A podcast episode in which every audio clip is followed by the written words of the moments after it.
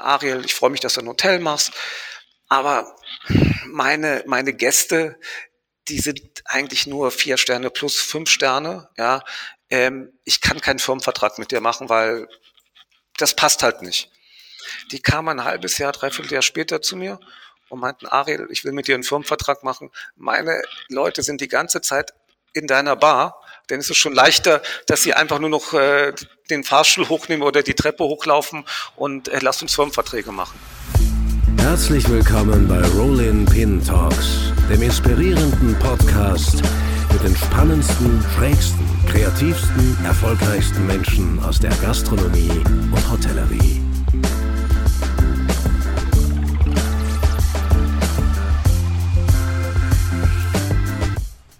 Ja, herzlich willkommen zu einer neuen Folge der Rolling Pin Talks. Unser heutiger Gast ist nicht nur einer von Deutschlands erfolgreichsten, sondern, sagen wir es ruhig, auch verrücktesten Hoteliers. Er gründete 2009 die Amano Group, zu der aktuell zwölf Hotels gehören und revolutionierte damit geradezu die deutsche Hotellerie. Ihm ist es zu verdanken, dass Hotelbars in Berlin heute angesagter sind denn je und er weiß wohl als einziger weit und breit, wie innerhalb weniger Sekunden aus einem Hotel ein Nachtclub wird. Er ist Vollblutunternehmer. Er könnte über all die Höhenflüge und Tiefpunkte seines eigentlich noch recht kurzen Unternehmen, Unternehmerlebens ganze Bücher schreiben und ich freue mich sehr, ihn endlich für ein Stündchen da zu haben, damit er uns das alles am besten auch gleich selbst erzählt. Herzlich willkommen, Ariel Schiff. Ich freue mich sehr, Lukas. Ja, lieber Ariel, du, wir sprechen heute ja ein wenig über deinen Werdegang, aber auch über die aktuellen Herausforderungen. Es sind ja auch äh, für dich als Unternehmer, ähm, ich wage mal zu behaupten, herausfordernde Zeiten. Ich möchte mit einem kleinen Zitat mal beginnen, weil ich glaube, das gibt so einen ganz guten Eindruck von, von dir und deinem Tun. Du hast ja mal gesagt, ich habe keinen einzigen Tag in meinem Leben als Angestellter im Hotel gearbeitet vom reinen Hotelgeschäft habe ich keine Ahnung. Ich weiß aber, wie ein Hotel sich anfühlen muss, was ein Hotel sexy macht und wie ein Hotel gestaltet sein sollte. Stimmt nicht ganz. Also es stimmt, dass ich nicht als Angestellter äh, im Hotel gearbeitet habe, aber ich habe eine Hotelausbildung gemacht. Mhm. Äh, von daher habe ich schon äh, gewisses Grundwissen, aber machen wir uns nichts vor. Ich äh, habe Hotelausbildung gemacht, habe mhm. danach nicht einen Tag im Hotel gearbeitet ja. ähm, und bin durch einen Zufall wieder in die Hotellerie äh, gekommen. Ähm, habe auch wirklich vom operativen Geschäft, äh, vom rein operativen Geschäft äh, keine Ahnung. Ich könnte ja. niemanden am ja. Empfang einchecken und ich könnte auch nicht in der Küche kochen und könnte auch nicht hinter der Bar stehen. Ähm, doch ich könnte hinter der Bar stehen, aber ich würde nichts nichts Gescheites äh, da zustande bekommen. Mhm. Aber ja, ich habe ein, ein, ein gutes Gefühl für die Hotellerie und für das, was, was, was die Gäste, Kunden wünschen. Mhm. Äh, war dieser Fakt ähm, in deiner Karriere, in deiner Unternehmer-Hoteliers-Karriere seit 2009, also seit der Eröffnung des ersten Amano-Hotels, äh, mehr Fluch oder mehr Segen? Ach, ich habe mir überhaupt nicht so viele Gedanken gemacht. Ich hatte ja immer schon eine große Affinität zu den Hotels, sonst hätte ich auch keine Hotelausbildung gemacht. Mhm. Und mich hat mich haben Hotels immer interessiert und, und wenn ich irgendwo hingefahren bin, habe ich mir Hotels angeguckt. Aber ich bin ganz unbedarft äh, an die an die Hotellerie rangegangen mhm. und habe äh, die ersten Konzepte ganz unkonventionell erarbeitet mit Mitarbeitern, mit Freunden, mit, äh, die auch nicht aus dem Hotel kamen. Mhm. Also mhm. äh, mhm. wir hatten eine Person, die Hotelerfahrung hatte und sonst waren wir vollkommen unbedarft. Ja. Und das, glaube ich, war kein Fluch, sondern ein Segen, mhm. weil wir es geschafft haben, äh, ein anderes Hotel zu kreieren. Ja. Wir werden auch gleich darauf zu sprechen kommen. Ähm, das ist ja auch alles äh, nicht nur inspirierend, sondern auch recht abenteuerlich, aber vielleicht auch um ein wenig ähm, den, den Kontext rund um deine Person zu haben, ähm, beginnen wir vielleicht ein wenig von vorne. Du bist äh, als Sohn von äh, Nachtclub-Betreibern eigentlich in Marbella, Südspanien, groß geworden. Ja, das stimmt, das stimmt. Mit fünf stand ich äh, im Club beim, beim DJ und durfte ihm die, die Platten reichen. Mhm. Ähm, und ich bin im Club groß geworden, ja. ja. Also in Spanien geht man halt auch als Kind äh, lange weg und meine Eltern haben mich schon mit fünf, sechs im Club mitgenommen und ähm, ja, so, so bin ich groß geworden. Hast also so dieses äh, ganze Nachtclub-Feeling und so mit der Muttermilch, wenn man so will, ähm, aufgesogen. Äh, hast du da wirklich dann äh, auch schon dann als, als, als, als Kind ähm, regelmäßig da ähm, mitgearbeitet oder bist irgendwie auch schon mit so kleinen Aufgaben betraut worden, jetzt jenseits des Plattenreichens? Nein, ich äh, habe nicht direkt mitgearbeitet. Ich war wirklich ein kleines Kind. Als, mein, äh, als meine Eltern den Club aufgemacht haben, war ich fünf. Mhm. Und ich habe nicht direkt mitgearbeitet, aber ich habe schon, ähm, ich bin mit meinem Vater äh, am Wochenende, haben wir, wenn er zur Bank gegangen ist oder irgendwelche organisatorischen Sachen für den Club gemacht hat, ähm, war ich immer dabei. Mhm. mhm. Und er hat mir schon so ein bisschen versucht, das Geschäft zu erklären, weil ähm, für ihn war immer klar, dass ich den Club übernehme. Mhm, mh. Und für ihn war es aber wichtig, dass ich eine Ausbildung habe und, und meinte immer, ähm, ich muss eine Hotelausbildung machen und dann würde ich den Club übernehmen. Mhm, mh. Leider passieren Sachen oft, oft anders. In, in der Hinsicht wirklich äh, leider. Mein Vater ist sehr früh gestorben, da war ich 13. Mhm. Ähm, dann mussten wir auch irgendwann den Club zumachen. Und geblieben ist aber die Hotelausbildung. Also man, ich habe überhaupt keine, keine Zweifel gehabt, was ich äh, nach der Schule mache, halt Hotelausbildung. Ja. Und das habe ich dann auch gemacht. Ähm, du hast die Schule dann aber äh, ja dann in Deutschland abgeschlossen und in Deutschland ähm, bei den Steigenberger Hotels dann glaube ich die die äh, genau. Ausbildung gemacht. Genau. Richtig? Ja. Genau. Ich habe hier hier die Schule beendet, habe dann ähm, Steigenberg gemacht und dann fing ich an zu studieren. Ähm, Warum hast du nach der Hoteliersausbildung zum Studieren begonnen? Man, du hättest ja auch ja, bleiben können und äh, dich da hocharbeiten können, wie das äh, ganz viele Leute machen. Wenn ich ehrlich bin, hatte ich das auch vor. Und ich mhm. muss sagen, ich war ein schrecklicher Schüler in der Schule. Ähm, bin durchs Abitur gefallen, habe das dann ein zweites Mal gemacht. Und erstaunlicherweise war ich in der Hotelausbildung wirklich richtig gut. Mhm. Ich hatte ein tolles Zeugnis und ich konnte auch tolle Sachen im Hotel machen als Azubi, was andere gar nicht durften. Ja? Mhm. Und ich habe von einer großen Hotelkarriere geträumt. Mhm. Und als es dann dem Ende zuging, also mit der, mit der Ausbildung, ja, hatte ich gedacht, dass Steigenberger mir irgendein interessantes Angebot macht, mhm. irgendeine Perspektive gibt und sagt, guck mal, wir machen irgendwie, weiß ich nicht, einen Karriereplan. Ja. Und sie haben mir dann angeboten, ganz normal am FO zu arbeiten, ohne ohne irgendeinen Karriereplan. Mhm. Und dann habe ich gesagt, nee, das mache ich auf, auf gar keinen Fall. Das ist äh, Wahnsinn. Das, das, das war mir nix und und äh, fand ich uninspirierend, mhm. äh, auch bisschen schade. Und dann fing ich an, BWL zu studieren. Wie gesagt, ich habe danach nicht nicht einen Tag mehr im Steigenberger gearbeitet. Fast ein wenig, also das BWL-Studium fast ein wenig als Trotzreaktion. Ja, ich, ich hatte überhaupt nicht vorgehabt, das zu machen. Und dann, wenn ich ganz ehrlich bin, äh, blieb auch nichts anderes als BWL übrig. Mhm. Mhm. Ähm, du knüpfst da auch ein wenig an, also dein Vater, hast du, hast du gesagt, wollte dir ein wenig zeigen, auch wie die Geschäfte laufen, äh, auch dich ein wenig aufbauen. Das BWL-Studium ging dann doch ein wenig, knüpft ja da ein wenig an auch, oder? Also dieses, ähm, die Management-Skills, das Betriebswirtschaftliche, Klar. das ist dir doch weiterhin dann geblieben. Ja, also ich war, mein Vater hat mich als Kaufmann erzogen, mhm. wenn man das sagen kann, auch wenn ich wie gesagt, er sehr früh verstorben ist, aber ich wurde wirklich als Kaufmann erzogen und für mich war ganz klar, wenn ich nicht im Hotel bleibe, studiere ich BWL. Es, es, mhm. es, es, gab überhaupt keine Alternative für mich. Mhm. Und war auch gut. Mhm. Das Studium hat mir mega Spaß gemacht. Ich habe das äh, sehr gut abgeschlossen und habe danach nochmal ein Aufbaustudium ähm, an der European Business School für, äh, es nannte sich Immobilienökonom. Mhm. Mhm. Das habe ich dann nochmal oben drauf gemacht. Ähm, bist dann auch in die Immobilienbranche. Auch da jetzt wieder, äh, ich nerv dich wahrscheinlich schon ein wenig damit, aber auch da eigentlich die Frage, äh, warum in die Immobilienbranche und nicht jetzt nach dem Studium äh, äh Hotellerie? Ähm, wenn ich ganz ehrlich bin, war das wirklich eine, eine rein kaufmännische Entscheidung. Mhm. Also kaufmännisch denn, denn insofern, ähm, ich, ich habe mich ja doch immer mit Hotels beschäftigt. Wenn ich sage, ich habe danach nie im Hotel gearbeitet, dann kokettiere ich vielleicht bisschen damit. Äh, ich habe schon während des Studiums als Aushilfe im Steigenberger weiter im Bankett gearbeitet oder mhm. habe zig Sachen neben des Studiums gemacht, was, was gastronomisch war. Mhm. Ja. Mhm. Äh, habe dann klar immer den Kontakt auch zu, zu, zu Freunden aus der Hotellerie gehalten.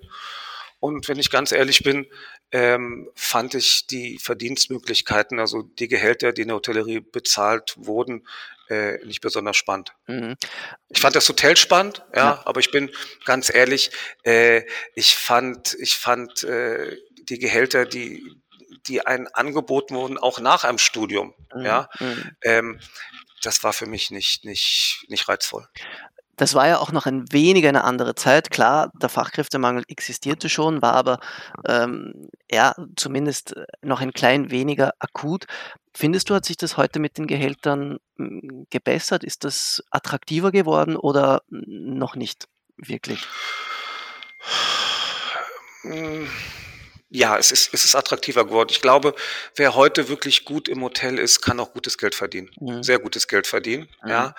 Ähm, ich glaube, die Gehälter im Hotel sind nicht das, das primäre Problem. Mhm. Äh, der Fachkräftemangel oder der Mangel an Arbeitskräften im Hotel liegt eher äh, an den Arbeitszeiten mhm. am Wochenende. Ähm, und ich glaube, das ist ein viel größeres Problem als die Gehälter heutzutage. Mhm. mhm. Ähm, was ja auch äh, aufgefallen ist, du hast es vorhin gesagt, dir wurde da weder ein Karriereplan noch sonst was vorgeschlagen. Ähm, das kann sich ja heute ein Hotel als Arbeitgeber eigentlich gar nicht mehr leisten, einen Azubi äh, äh ohne Karriereplan äh, da irgendwie zu brüskieren. Ja, ist schade. Schade.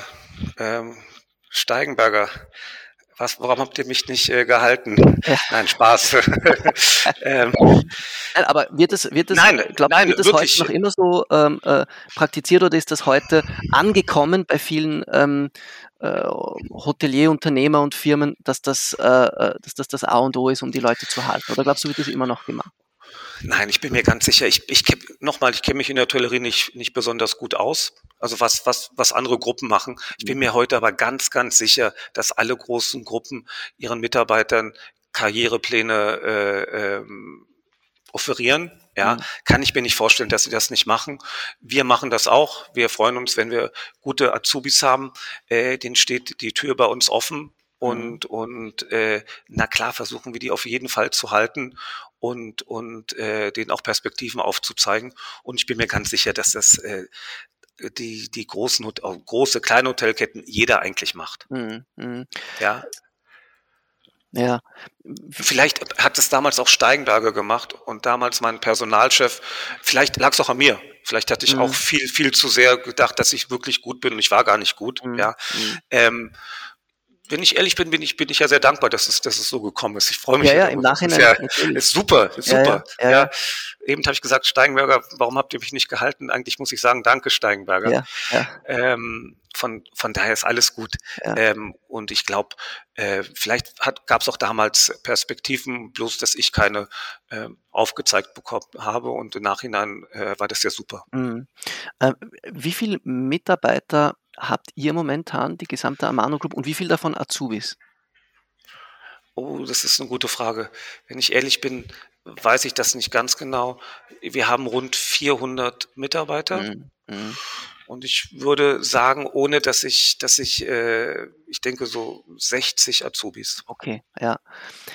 Hat sich ähm, im, im Umgang mit den Mitarbeitern oder so in den Strukturen ähm, seit der Corona-Krise und seitdem, ich wage es fast ein wenig zu sagen, seit dem Fachkräfte-Exodus aus der Hotellerie und der Gastronomie bei euch gewisse Dinge geändert? Ähm, oder ist es einfach so, dass man vermehrt auf Rekrutierung schaut und die Leute, die da geblieben sind, die sind sowieso happy und da muss man jetzt äh, gar nicht so viele neue Hebel in Bewegung setzen?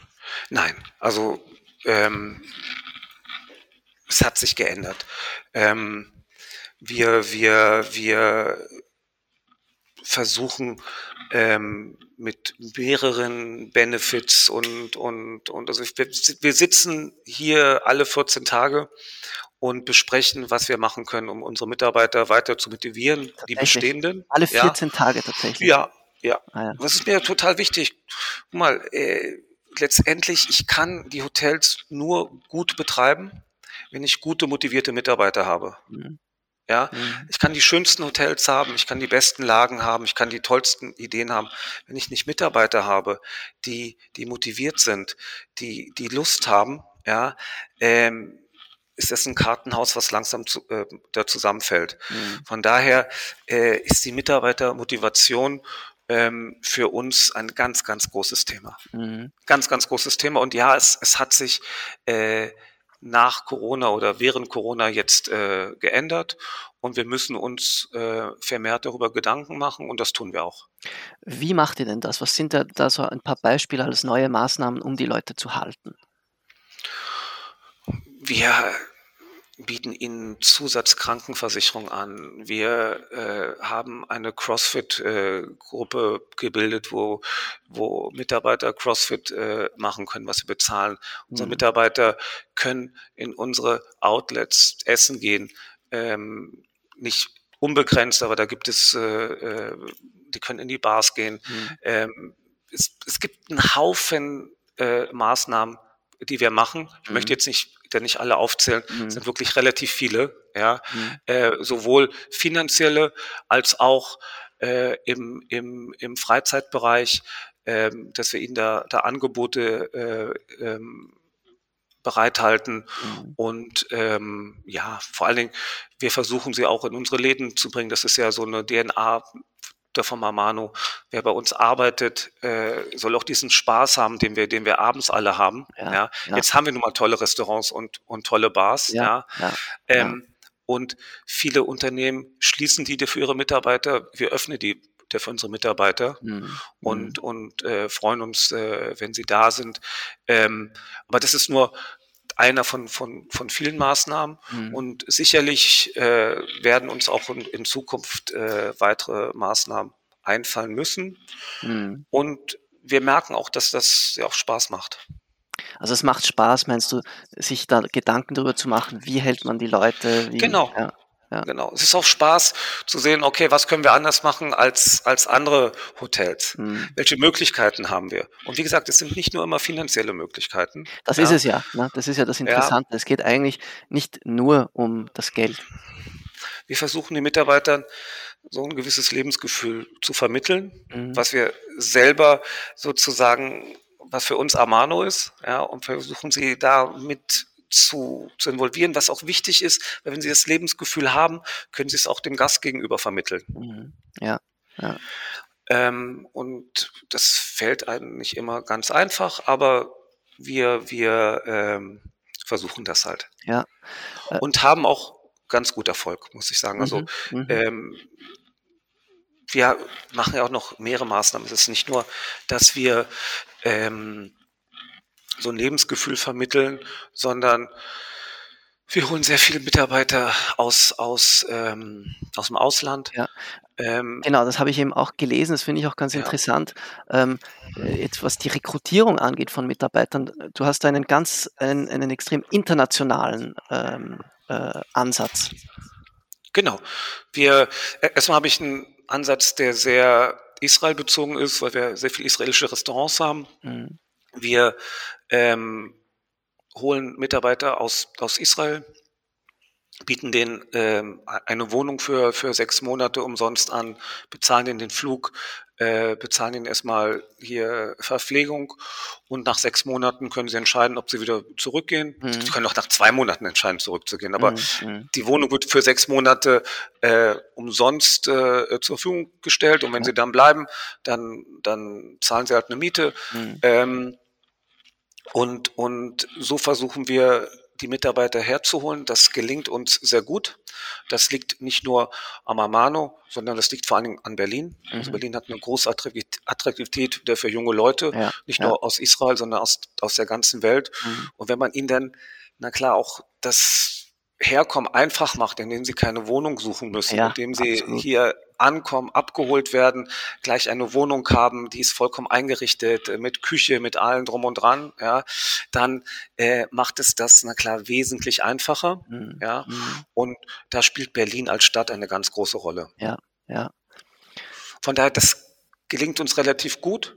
Wenn ich ehrlich sein muss, gibt es na klar Schwierigkeiten, wenn ich äh, an das FO denke, dann fällt uns das schwieriger, weil, weil, weil wir da Mitarbeiter brauchen, die auch äh, Deutsch sprechen müssen oder, mhm. oder zumindest gute Kenntnisse haben müssen, mhm. weil der ganze Schriftverkehr am FO ja immer noch auf, ja. auf Deutsch ist und ja. so. Da ja. ist es ein bisschen schwieriger an der Küche, Service und so ähm, sind wir extrem gut aufgestellt. Mhm.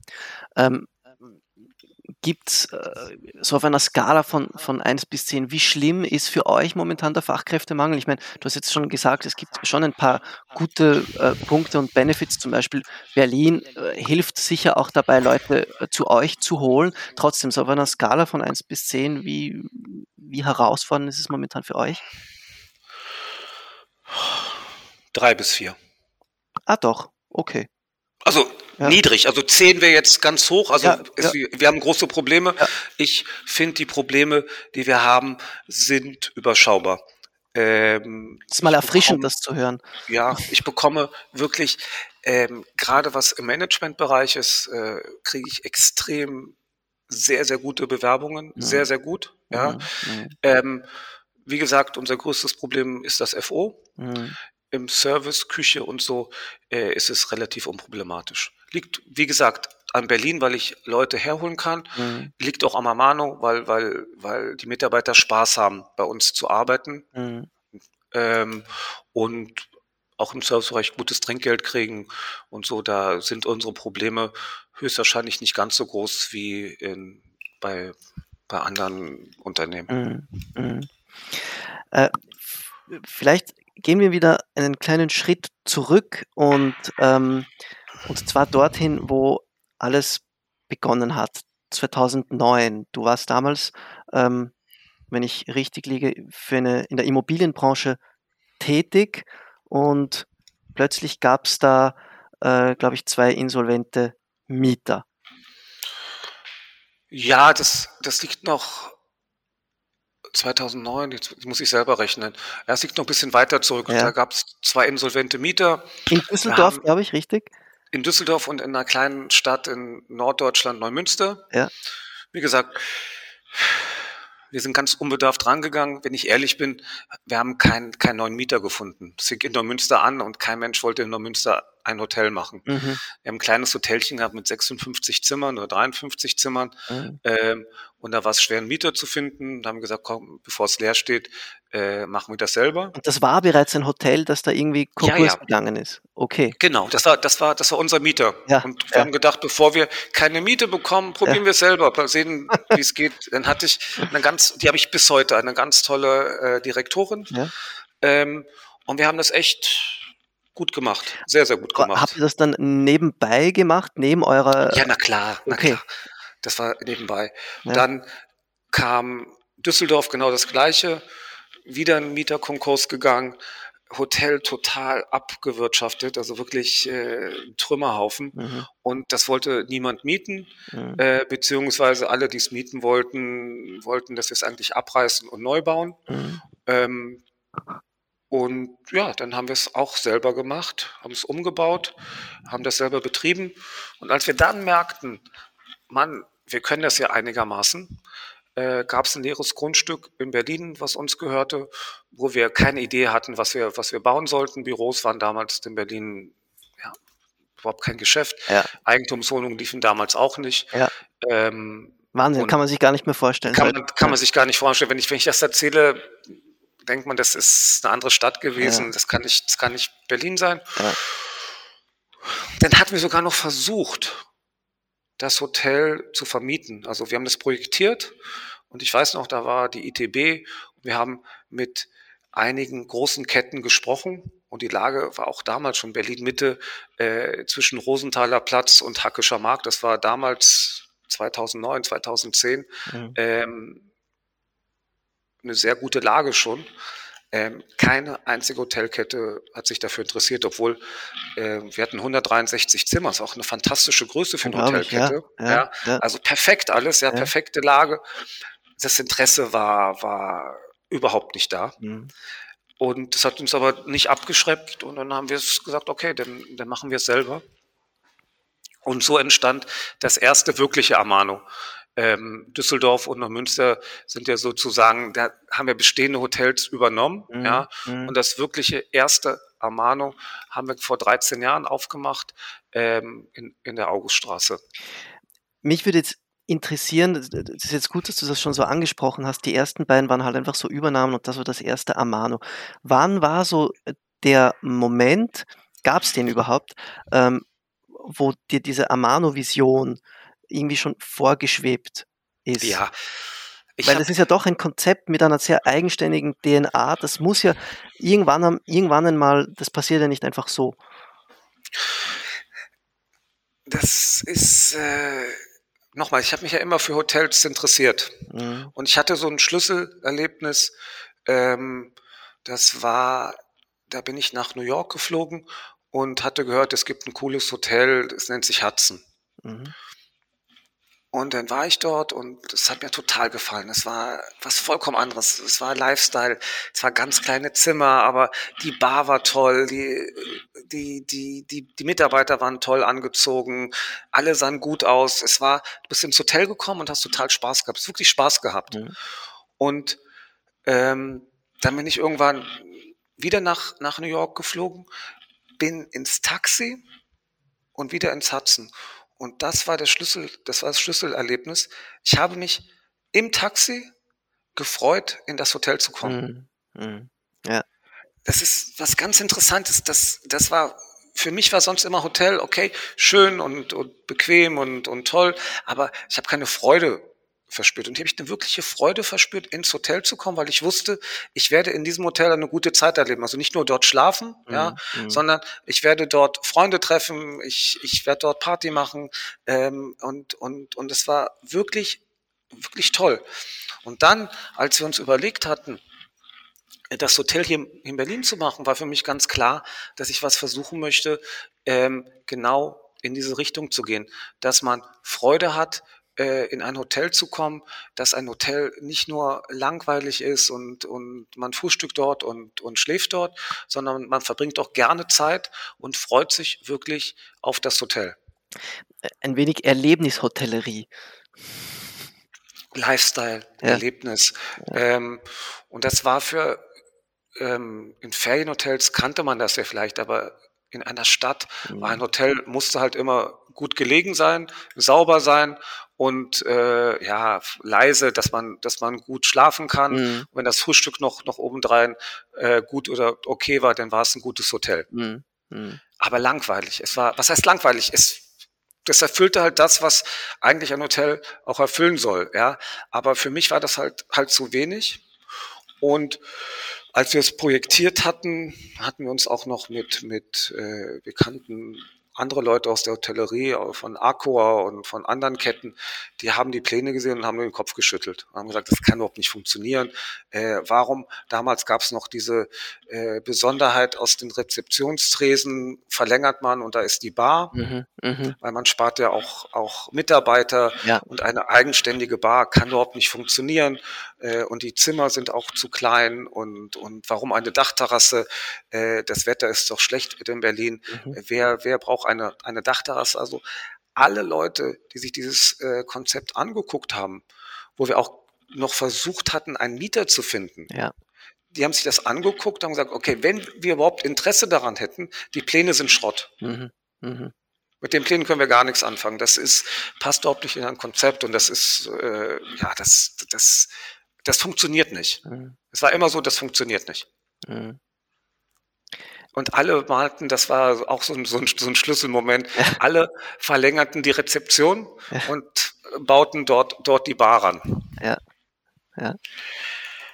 Ja, und dann habe ich mich nicht davon abbringen lassen ähm, und, und haben dann unser Amano-Konzept äh, äh, kreiert. Also ihr habt, ihr habt es dann eigentlich selbst gemacht? Wir haben alles selbst gemacht. Ja. Also wir, wir sind ja, wir, wir entwickeln selber, also wir, wir, wir projektieren selber. Klar, wir haben Innenarchitekten und Architekten, aber wir entwerfen die Pläne mit denen gemeinsam zusammen. Wir bauen selber, sind bei den Bausitzungen dabei mhm. und betreiben selber. Also wir machen von, vom Ankauf bis, zu, bis zum Betreiben alles. Ja. Und ähm, ja, ja, das war spannend. Das war vor allen Dingen, ich, ich denke so gerne dran zurück, weil wir waren alle so unbedarft und das war wirklich das Tolle, weil ich glaube, wenn wir wirklich Hotelexperten dabei gehabt hätten, die hätten uns wirklich versucht, von diesem Weg abzubringen. Mhm.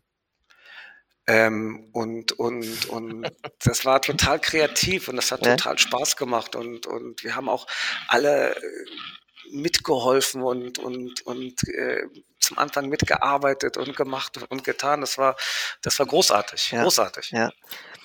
Und das wurde ja dann eröffnet. Wie ist denn das? Das muss ja für die Gäste genauso ungewohnt gewesen sein. Waren die Anfänge oder war da der Anfang schwierig? Gab es da auch ja. Momente, wo du gedacht hast, okay, das Ding, da haben wir uns irgendwas in den Kopf gesetzt, was eigentlich nicht funktioniert, was nicht angenommen wird? Ja, es war schwierig. Also fast schwierig. Das Hotel wurde vom ersten Tag an super angenommen, ähm, lag aber nicht an unserem Konzept, sondern lag an der Lage und dass wir, ich weiß noch genau, am 13. August aufgemacht und es war Sommer, die Stadt war voll und es wurde erstmal von dem ganz normalen Gast, äh, also ganz normalen Gast meine ich nicht, ein Amano-Gast, der jetzt gekommen ist, um Party zu machen und die Dachterrasse dazu genießen, sondern wir waren am zweiten Tag äh, schon ausverkauft. Ich weiß es noch wie heute, äh, sind vier Zimmermädchen nicht gekommen. Wir haben damals das äh, äh, Housekeeping selber gemacht mhm. und die Gäste saßen unten, haben auf die Zimmer gewartet und äh, ich bin dann selber hoch und habe versucht, äh, den Zimmermädchen noch da waren und wer, wer, wer immer auch, auch äh, arbeiten konnte, äh, Zimmer mit, mit zu reinigen. Mhm. Ähm, es war zum Schluss so, dass ich nur Mülleimer ausleeren durfte, weil ich überhaupt keine Ahnung hatte, wie man ein Zimmer wirklich macht. Aber es war toll, weil weil jeder hat halt mitgeholfen. Ja, das war erstmal ein schwieriger Start, hat auch vielleicht gezeigt, dass wir unprofessionell sind. Ja, wir wir waren halt nicht so professionell und waren noch gar nicht vorbereitet, dass Zimmermädchen ausfallen können und ja, das war erstmal ein bisschen holprig. Dann das ganze Gastronomiekonzept ähm, funktionierte alle die, prophe die prophezeit haben, eine Bar funktioniert nicht dem Hotel, mhm. in Berlin zumindest, hatten alle recht, weil die Bar hat nicht funktioniert. Mhm. Wir haben aufgemacht und es war eine reine Hotelbar. Äh, die, ja, es war einfach der nicht viel zu tun. Und dann haben wir uns halt Gedanken gemacht, was, was können wir machen? Und dann fingen wir an, selber mit, mit Partyveranstaltern äh, Partys zu machen. Wir haben, wenn ich ehrlich bin, die besten Barkeeper damals aus, aus, aus den Bars abgeworben, hatten Gesichter in der Bar, ähm, haben Riesenveranstaltungen gemacht, wo wirklich äh, teilweise die Straße vor dem Hotel künstlich abgesperrt wurde, weil, weil alle auf der Straße standen, mhm. Autos nicht mehr vorbeifahren konnten. Und so entwickelten wir nach und nach den Hype. Ja, ja. Und dann gab es auch irgendwann den Punkt, wo wir diese künstlichen Partys nicht mehr machen mussten, weil, weil, weil das Hotel, weil die Bar und die Dachterrasse wirklich fantastisch liefen und Firmen, ich habe Freunde gehabt, die kamen zu mir und meinten, Ariel, ich freue mich, dass du ein Hotel machst, aber meine, meine Gäste, die sind eigentlich nur vier Sterne plus fünf Sterne. Mhm, ja, mhm. ähm, ich kann keinen Firmenvertrag mit dir machen, weil das passt halt nicht. Ja. Die kamen ein halbes Jahr, dreiviertel Jahr später zu mir und meinten, Ariel, ich will mit dir einen Firmenvertrag machen. Meine Leute sind die ganze Zeit in deiner Bar, okay. dann ist es schon leichter, dass sie einfach nur noch äh, ja. den Fahrstuhl hochnehmen ja. oder die Treppe hochlaufen und äh, lass uns Firmenverträge machen. Das heißt, die Leute äh, haben eigentlich ein Zimmer nur deswegen gebucht, weil sie vorrangig in die, in die Bar Party machen wollten. Ja. ja. Ja, jetzt muss man auch wirklich fairnesshalber sagen, dass unsere Hotels auch eine tolle Lage haben. Ja. Ja, dadurch, dass wir aus dem Immobiliengeschäft kommen, ist für uns die, die Lage das A und O. Mhm. Ich sage auch ganz offen, einer Mano macht keine Lage. Also ich würde nicht in eine schlechte Lage gehen, weil ich sage, mhm. wir sind Amano und, und alle pilgern deshalb hin. Mhm. Ähm, das sehe ich nicht, glaube ich auch nicht, möchte ich auch gar nicht versuchen. Ja, ähm, ja. Die Lage ist schon wichtig oder sehr, sehr wichtig. Und dadurch, dass wir gute Lagen haben oder sehr gute Lagen haben, passte das halt das Konzept äh, ähm, mit der Lage zusammen war halt äh, wirklich eine runde Geschichte und es war halt neu in Berlin, ähm, dass du in eine Hotelbar gehen kannst. Mhm. Und äh, na klar haben das viele Leute genossen. Externe Leute fanden das plötzlich witzig. Mhm. Es war so, wow, ich gehe eigentlich nicht in eine Hotelbar.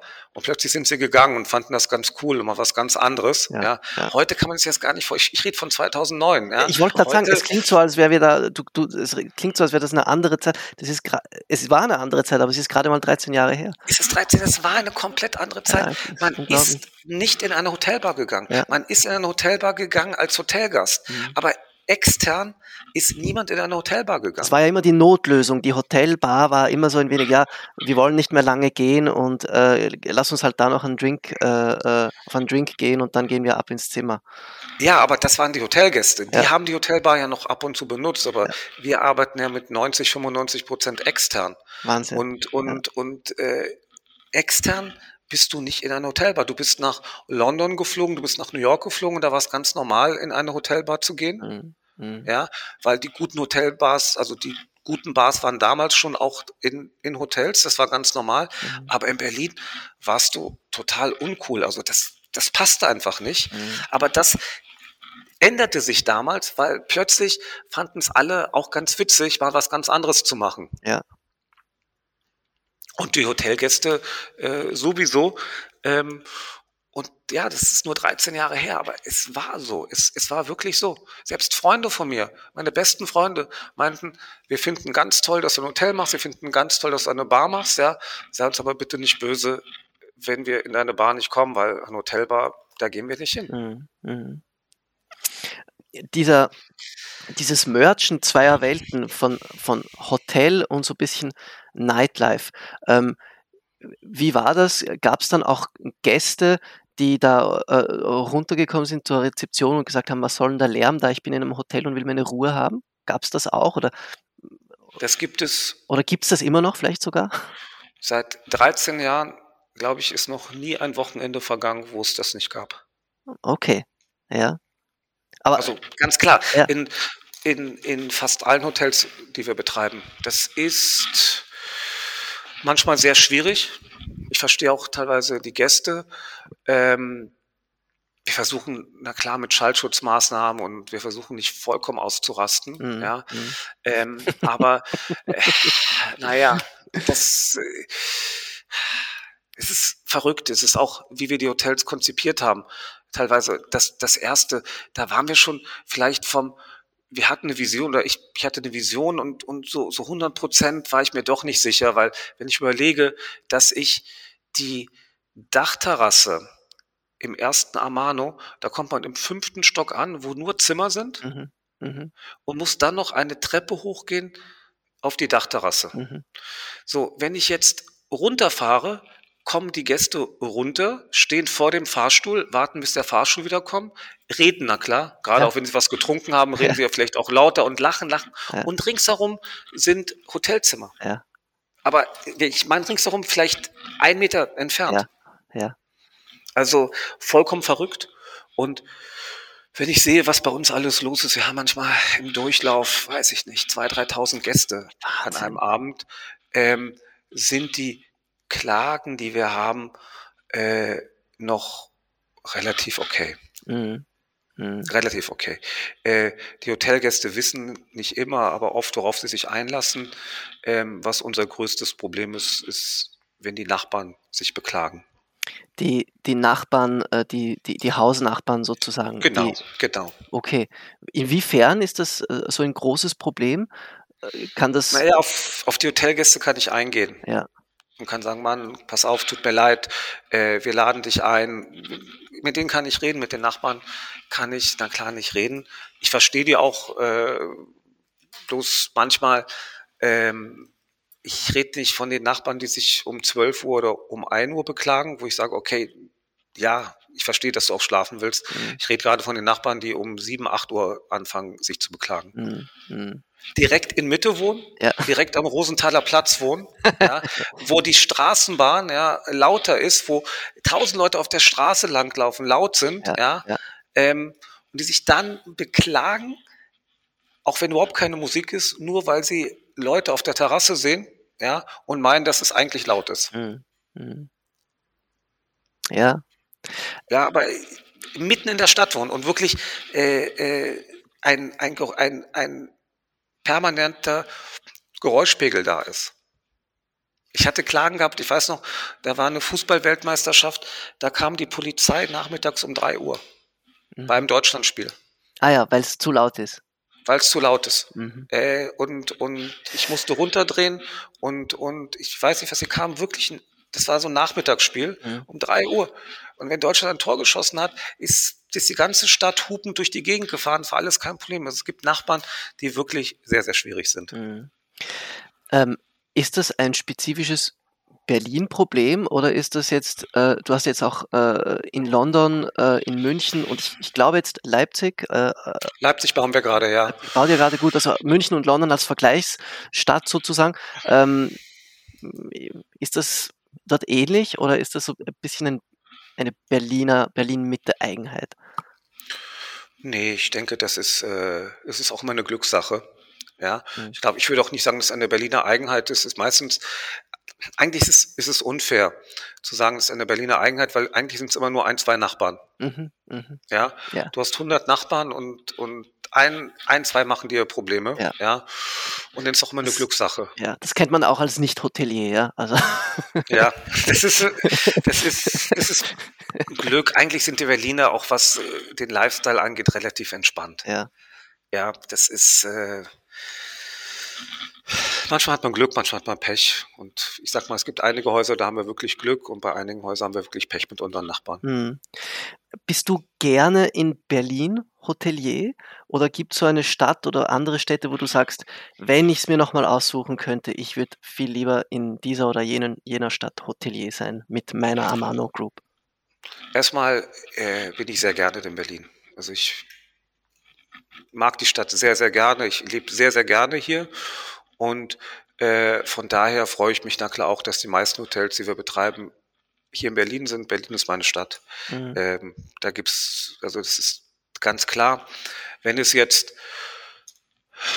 wenn man mich fragen würde, wo ich noch gerne ein Hotel machen würde, dann ähm, ist die Antwort auch für mich ganz klar. Ich bin ja in Spanien groß geworden. Mhm. Ich würde gerne ein Hotel in Malaga machen, weil ich Malaga im Moment als eine der aufregendsten Städte in Europa betrachte. Mhm. Äh, gibt kaum eine Stadt, die so im Wandel ist, äh, wo so viel passiert. Mhm. Und ähm, mega, also es ist eine ganz tolle Stadt, finde ich, äh, mit 300 äh, Sonnentagen pro Jahr. Ähm, ja. Kaum, kaum Winter. Ja. Ist na klar extrem äh, ist eine große Attraktivität, die sich erst in den letzten Jahren entwickelt hat. Es war mhm. immer so eine Stadt, die nicht attraktiv war. Mhm. Und von daher wäre das schon für mich äh, ein Traum, in Malaga ein, ein Hotel zu machen. Mhm. Ist dir ich meine, du hast ja da offenbar auch was losgetreten, ja? also dass da ähm, äh, ein Hotel, so wie du es vorhin gesagt hast, bei dem es früher ausschließlich darum ging, ist es ruhig, schlaft man gut, ähm, ist es gemütlich und stimmt das Frühstück, ähm, dass ein Hotel tatsächlich auch ähm, ja, aufregender sein kann und Spaß machen kann. Hast du das Gefühl, dass das jetzt äh, auch verstärkt von anderen angenommen wird? Also gibt es da schon Nachahmer oder ist das gerade äh, ein umso ähm, singuläreres USP von der Amano Group? Nein.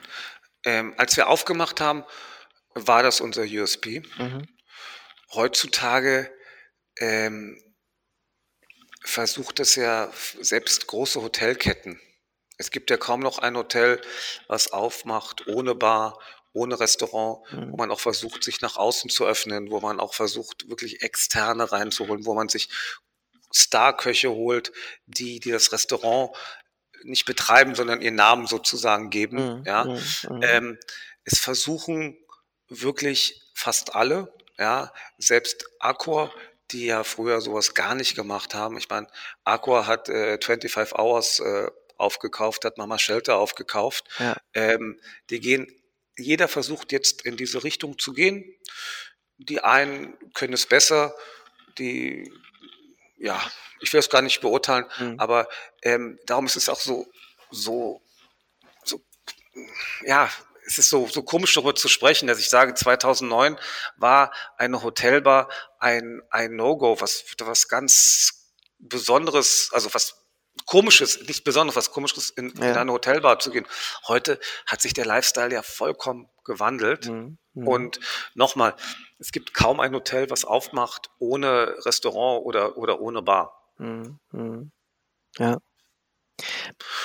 Unser USP ist, dass wir, ich weiß nicht, ob wir es besser machen, aber unsere Läden laufen weiterhin extrem gut. Und wenn ich mir andere Hotels angucke und dann, ja, die, die einen machen es sehr, sehr gut ähm, und die anderen versuchen es halt und, und, und äh, da ist der Erfolg halt, halt nicht so groß da, mhm. muss man ganz offen sagen. Mhm. Du hast eben auch vorhin äh, das erzählt, diese teilweise zwei bis 3.000 Leute, äh, die da äh, an Hotelzimmern, wenn man fast schon so will, vorübergehen, ähm, ist umsatztechnisch die sind umsatztechnisch die Übernachtungszahlen ähm, äh, viel, viel weniger als äh, sozusagen die, die, die Gastronomie- und Barzahlen. Also war das früher, war das auch so äh, geplant oder ist es schon so, dass du schon auch sehr angewiesen bist auf die Übernachtungs, auf die Übernachtungszahlen? Gibt es ganz klare An äh, Antwort. Ohne Wenn und Aber bin ich äh, auf die Übernachtungszahlen mhm. angewiesen. Ich finde das mutig auch, dass du das sagst, weil andererseits sagst du auch, ja, ähm, es geht halt um Party auch und um, und um das Feiern und um die gute Zeit, die man hat. Ähm, und wenn da gewisse Gäste halt dann sagen, es ist ihnen zu laut, ja, dann muss ich halt was tun. Ist ja ein, ein Drahtseilakt. Das ist ein, Riesenspagat, den wir machen. Auf der anderen Seite ist es so, dass dadurch, dass wir diese Attraktivität haben, dadurch, dass wir fast alle Hotels mit Dachterrassen haben und so, ist es für Gäste schon sehr attraktiv, mhm. bei uns zu übernachten. Und die sind dann auch bereit, äh, einen etwas höheren Zimmerpreis zu zahlen. Mhm. Das heißt, mhm. ähm, wir können gar nicht tracken, wie viel machen wir wirklich mit, mit dem F&B-Bereich, weil ähm, ich glaube, ein Teil des, des Logiebereiches äh, würde, also der würde gar nicht so gut laufen ohne diesen äh, erfolgreichen F&B-Bereich. Ja, ja. Also ja. ist das äh, bisschen schwierig so vollkommen auseinanderzuhalten, mhm. aber ganz klar bei den Preisen, die wir in Berlin erzielen, ähm, ist Logis extrem wichtig. Mhm. Der, der F&B-Bereich ähm, Berlin ist eher so, dass die Preise halt nicht so hoch sind. Das muss ich niemandem sagen. Mhm. Ja, mhm. ich sehe ja jetzt das Hotel, das wir in London aufgemacht haben. Äh, da hat der F&B-Bereich einen ganz anderen Stellenwert ja. finanziell. Ja. Ja. ja. Und von daher ist es nicht so, dass, dass, äh, dass wir ein, ein Restaurant oder eine Bar sind, wo man auch übernachten kann, ja, sondern wir sind ein Hotel mit einem extrem guten und, und äh, äh, lustigen FB-Bereich. Mhm. Mhm. Ähm, du bist, wie du es vorhin auch gesagt hast, Lage ist alles, also du bist in den Top-Lagen tätig mit deinen Hotels. Ähm, wie viel Kraft, Nerven und äh, äh ja auch, auch, auch Geld geht denn drauf, um ähm, diese ganzen, äh, was für sich von Denkmalschutz über, äh, über diesen ganzen administrativen Kram, wenn ich das mal so sagen kann, ähm, wie aufwendig ist das und was, was waren da so auch deine Erfahrungswerte? Ich stelle es mir wahnsinnig kompliziert vor, dass du da in äh, teilweise denkmalgeschützten äh, Gebäuden äh, solche Hotels reinstellst, in denen dann äh, auch ein ordentlicher Lärmpegel ist. Sind das regelmäßig Baustellen oder ist das jetzt gar nicht so, so arg, wie ich mir das, wie ich mir das vorstelle? Naja, es ist ein grundsätzliches Problem. Es ist ein grundsätzliches Problem hier in Berlin, dass egal was du machst als, als Unternehmer, erstmal dein, dein Standing als Unternehmer ist in Berlin, wenn du zu einer Behörde gehst, erstmal per se kein guter. Du wirst immer, ich habe das Gefühl, als, ja. als Feind betrachtet. Ja. ja. Egal was du machst. Ja. Berlin, ich denke, es immer ein bisschen hat ja so eine Sozialromantik, äh, nicht Berlin, sondern die Politik hier, so eine Sozialromantik, die eigentlich kein, kein Fortschritt haben möchte, sondern eigentlich Berlin äh, in, in den 80er, 90er Jahren da konservieren möchte. Mhm. Was was ja sehr romantisch ist und auch sehr schön, ja, ähm, so funktioniert das Leben aber nicht. Ähm, und und, und ähm, es ist sehr, sehr schwierig, hier mit den Behörden zu reden. Es wird, das prinzipiell ist erstmal alles Nein und das kann ich mir nicht vorstellen. Ähm, es ist wirklich, äh, wirklich ein Kampf und das kann ich ganz gut beurteilen, weil wenn man die Behörden in München sieht oder in Leipzig, wo wir jetzt zu tun haben, äh, ist der Approach ein ganz anderer. Ah, tatsächlich, also das ist wirklich, das ist ganz jetzt, eine, anders, das ist jetzt ja. eine Berliner Spezifität. Okay. Das ist wirklich, das ist wirklich Berlin-spezifisch. Ja, ja. ja. Ähm, ähm, ähm, es ist, ich hatte schon oft ähm, Gespräche, wo ich eine Genehmigung schneller brauchte oder irgendwas und ich immer sagte, Mann, ich mach doch nichts Böses. Ja, ich, ich, ja. ich schaffe Arbeitsplätze, ja. ich, ich zahle Steuern, alles. ich habe ein paar Mal die Antwort bekommen, passen Sie auf, ich bin hier die Baubehörde und ich bin nicht dafür Arbeitsplätze zuständig. Das interessiert mich gar nicht. Ja, Wahnsinn. Ja, also ganz klare Antwort. Mhm. Ähm, theoretisch ja auch richtig, aber äh, man muss das große Ganze ja auch sehen. Und das mhm. ist in Berlin wirklich, wirklich so. Ich glaube, wenn Berlin könnte, äh, würden sie jedes Hotel-Neubauprojekt verbieten, weil es kommen ja Touristen in die Stadt und, und äh, das ist ja eigentlich hier gar nicht gewollt. Äh, wir schaffen es, den Berlin Messen zu vertreiben. Mhm. Ähm, Messen, die nach Berlin kommen wollen, wird wird alles dafür getan, dass sie nicht hierher kommen. Mhm. Denn kommen sie auch wirklich nicht. Mhm. Ja, mhm. ist eine politisch sehr sehr schwierige Stadt, mhm. was Unternehmertum angeht. Ähm, ich sehe das jetzt in London. Da habe ich eine Geschichte, die, das war, das war unglaublich. Wir haben dort auch ein Haus gekauft und die letzte Etage war sehr schräg. Mhm. Das heißt, man konnte kein Hotelzimmer dort, dort äh, mehr, mehr richten und haben wir gesagt, komm, zu unseren Architekten, geht doch einfach mal zur Behörde und mal sehen, wenn wir die letzte Etage abtragen und einfach die Höhe behalten, aber diese Schräge wegnehmen, mhm. ja, mhm. einfach ein bisschen gerader bauen, ob wir das genehmigt bekommen, dann könnten wir noch zusätzliche Zimmer schaffen. Mhm. Dann kommt äh, mein Architekt zurück und sagt, ja, ich habe eine gute und eine schlechte Nachricht. Die gute Nachricht ist, die können sich das vorstellen. Die schlechte, sie haben eine Bedingung. Äh, habe ich gesagt, okay, welche Bedingung? Ja, wir müssen oben drüber noch eine Dachterrasse bauen. Aha. Okay. Also das ist in Berlin unvorstellbar. Ja, ja. Unvorstellbar. Also allein die das, Genehmigung für die Dachterrasse noch doppelt so lang dauern dann wahrscheinlich. Nein, sie, die wollen ja keine. Die wollen nicht mal eine. Ja klar, die wollen ja nicht mal eine. Ja. sie wollen, sie wollen keine, keine, keine Dachterrasse ja, haben. Ja. Ähm, und und äh, das ist halt, äh, Sie meinten bei der, bei, bei der Baubehörde, in London fehlen Dachterrassen. Es ist super attraktiv mhm. für Touristen. Mhm. Ja, mhm. Ähm, ähm, und und äh, sie hätten gerne ein Hotel mit, mit einer Dachterrasse. Mhm. mhm.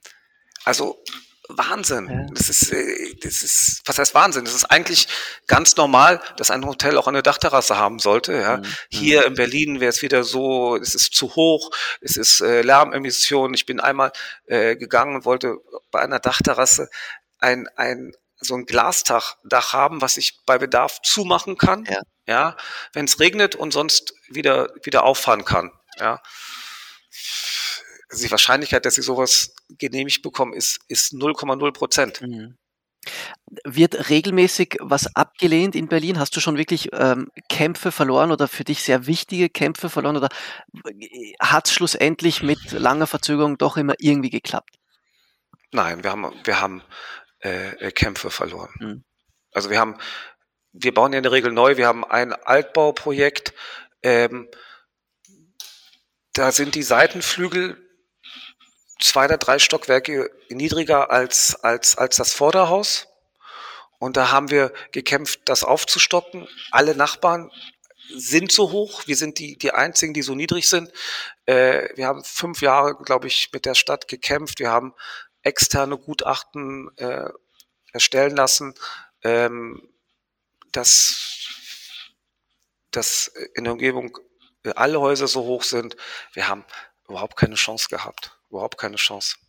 Also wir haben schon viele Kämpfe verloren mit dem Bauamt. Ja. Ich wollte einmal in Innenhof auch so ein Dach bauen. Das ist alles nicht möglich. Also es ist sehr, sehr, sehr schwierig. Ja, ja. Wenn es klappt, hast du dafür ein super Projekt in einer tollen Lage. Also es gibt ja auch viel zu gewinnen. Jetzt verstehe ich deine, deine Frage nicht. Also wenn etwas, wenn es dann doch funktioniert, also die Kämpfe, die du dann gewonnen hast, die sind ja dann umso erfreulicher, weil du hast ja ähm, viel zu gewinnen, weil du in einer extrem prestigeträchtigen Lage in der Regel deine, deine Sachen, deine, deine Projekte auf die Beine stellen kannst. Überwiegt das dann doch, äh, also wiegt das das dann ein wenig auf, all die Kämpfe, die du halt dann auch ver verlieren musst, teilweise? Ja, ich will jetzt auch nicht alles schlecht reden. Ich meine, mhm. sonst würde ich ja nicht hier in Berlin sitzen und so. Es gibt auch ja, ja. Sachen, ähm, ich, ich weiß ja schon, wenn wir was projektieren, wie schwierig es ist, ja, mhm. und, und ähm, wir wissen ja auch von unseren Architekten, was sie uns genehmigen müssen. Es gibt ja Sachen, da kann man nicht Nein sagen. Ja? Mhm. Es gibt ja ein Baurecht. Mhm. Ähm, mhm. von daher ähm, gibt es aber auch ganz, manchmal hat man auch sehr kooperative Mitarbeiter. Wir haben ein ganz tolles Projekt in der Friedrichstraße gemacht, wo wir ähm, den, den, wir hatten ein Innenhof, der war nicht unterkellert, ähm, hatten sehr wenig Fläche nach vorne raus, also es war sehr schwer, eine Rezeption richtig dazu gestalten. Mhm. Und da haben wir die Genehmigung bekommen. Den Innenhof haben wir vollkommen ausgebaggert, ja. ja. haben einen Keller geschaffen. Ja mit den alten Kellern von den, von den Seitenflügeln und so verbunden, ja, haben dann den Innenhof wieder zugemacht. Der sieht jetzt genauso aus, wie er vorher war, auf der gleichen Ebene alles. Ja. Haben in der Mitte so einen, so einen Glaskasten Eine Glaskuppel, gebaut. ja. Genau. Ja. Und da geht man rein, geht die Treppe runter und hat jetzt Frühstücksraum, Bar und Rezeption im Keller. Ja. Sehr, ein, eigentlich da mein, mein Lieblingsprojekt. Ja. Das ist das, das äh, Hotel Amo, richtig? Aus dem genau, Jahr 2019, genau. glaube ich, war das. Genau. Ja. Und, und da hat die Stadt wirklich mitgespielt. Das war ein sehr, sehr schönes Projekt. Also es ist nicht alles schlecht. Wenn alles schlecht wäre, würde ich auch nicht hier sitzen. Ja, und du hast auch vorhin gesagt, dass wir das jetzt auch nochmal äh, fürs Protokoll sagen, wie gerne du äh, Hotelier in Berlin bist. Ne? Also ja, muss man. Ich, ich sag, teilweise trotz der, der Umstände, die uns die Politik hier bereitet, ja. mag ich die Stadt extrem gerne. Und die Stadt entwickelt sich in meinen Augen äh, nicht mit der Politik, sondern gegen die, die Politik. Ja, ja also. Es ist, die Politik ist keine Hilfe hier in der Stadt. Mhm, ähm, aber die Stadt entwickelt sich trotzdem. Mhm. Ja. Ich mag mir nicht vorstellen, wie die Stadt aussehen würde, äh, wenn sie sich mit der Politik entwickeln würde. ja, aber, aber gibt es einige Städte, bei denen, bei denen, man froh ist, aber, dass es nicht so ist. aber das, das ist egal. Ja. Ist alles okay. Ja. Äh, Ariel, wir sind jetzt schon fast am Schluss. Ähm, was bringt denn jetzt als eine meiner letzten Fragen, was bringt jetzt die Zukunft? Was äh, ist in der Pipeline? Was steht als nächstes an? Du bist ja doch, äh, muss man sagen, auf vollem äh, Expansionskurs. Ja, so expansiv sind wir gar nicht, weil wir wollen, wir, ich, ich denke, als Unternehmer das Wichtigste ist erstmal ein Größenwachstum wirklich hinzubekommen. Das mhm. ist das ist eine Herausforderung, eine große Herausforderung. Von daher ähm, sind wir gar nicht der so expansiv, mhm. sondern im Moment sieht alles ein bisschen ruhiger aus. Ich freue mich jetzt erstmal wahnsinnig auf den Herbst. Da entsteht auch so ein Herbstprojekt von mir. Wir machen in London, in dem Hotel, was wir gerade aufgemacht haben, noch ein 400 Quadratmeter Restaurant auf. Mhm. Und ähm, da verbinde ich spanischer mit äh, israelischer Küche. Mhm was vollkommen Neues, habe ich bisher noch nie auf der Welt gesehen. Ja. Und das sind ja so zwei Herzensländer von mir. Mhm. Ähm, und und äh, da verbinde ich die beiden Küchen und mache äh, ein spanisch-israelisches Restaurant auf. Mhm. Ähm, ich glaube, das ist ein ganz, ganz spannendes Projekt, weil das auch wieder was vollkommen Neues ist und, und äh, auch ganz tolles Restaurant ähm, von Interior, was wir dort kreieren. Wir machen nächstes Jahr ein kleines äh, Amano Home in Leipzig auf. Mhm. Wir haben jetzt in äh, Hamburg mit dem ersten Projekt angefangen mit dem mit den Abrissarbeiten. In Hamburg entstehen drei Häuser von uns. In Leipzig ein kleines Amano Home und ein großes Amano daneben. Äh, und München bauen wir auch ein Amano München mit über 300 Zimmern. Also das ist ganz das gut, aber das hört sich jetzt jetzt alles so gigantisch an. Das ist alles Projekte, die teilweise nur in der Planungsphase sind oder ja. in der Baugenehmigungsphase. Ja. Es ist ja. das Einzige, was jetzt wirklich zeitnah aufmacht, ist das Restaurant in London mhm. und äh, das Amano Home in, in, in Leipzig. Die anderen Projekte werden alle erst nächstes Jahr mit dem Bau loslegen. Also sprich, die Eröffnung wird erst in zwei, drei Jahren sein. Okay. Also eher in drei Jahren. Ja, ja. Ähm, Gibt von dir als Geschäftsmann oder von dir als Hotelier so ein, ein Limit, ein Wachstumslimit, wo du sagst, mehr, mehr als so und so viele Hotels sollen es dann nicht sein? Oder möchtest du dann irgendwann mal, dass es äh, sich irgendwie einpendelt? Oder hast du da so langfristige Zukunftspläne oder darf es ruhig äh, ja, so, so weitergehen, konstant? Ähm, nein, also wir, wir haben oder ich habe keine, keine konkreten Pläne, dass ich sage, ich mache noch fünf Hotels und dann höre ich auf. Mhm. Oder ich mache überhaupt kein Hotel mehr. Es ist immer so, es kommt, wie es kommt. Also wir, wir suchen jetzt nicht so wahnsinnig expansiv. Ich habe gemerkt, ähm, im Ausland was zu machen, ist sehr, sehr schwierig. Ähm, ich bin jetzt nicht scharf darauf, außer was ich vorhin gesagt hätte, habe in Malaga mhm. ist ein Traum von mir. Mhm. Ja. Mhm. Äh, ich würde noch gerne was in London machen, aber ungerne in einer anderen äh, Stadt ja. außerhalb von, von Deutschland, ja. weil ich gemerkt habe, wie schwierig das ist. Und wir sind ja immer sehr, äh, wir sind ja nicht diese typische Hotelkette, die ein Haus hinstellt, wo, wo, wo die Zimmer alle gleich sind, weil wir schon zehnmal gebaut haben, wo mhm. immer mhm. ein, wo wir vielleicht noch ein Restaurant reinnehmen, was wir nicht selber betreiben, aber jemanden reinnehmen, wo wir genau wissen, was wir brauchen, sondern es ist ja alles sehr individuell. Jedes Hotel ist anders. Jedes Hotel hat einen anderen Innenarchitekten. Und wir sind wahnsinnig bei der Sache und, und, und, und es ist Leidenschaft bei uns. Wir lieben das. Wir, wir stecken da wahnsinnig viel Arbeit rein. Und ähm, das ist dann, wenn du nicht in Deutschland bist und nicht in Berlin bist, ja, ja, ja. fällt das wahnsinnig schwer. Ja, und das haben wir jetzt ganz gut in London hinbekommen, weil wir extrem Glück hatten, gute Mitarbeiter zu bekommen, die das wirklich ganz toll machen.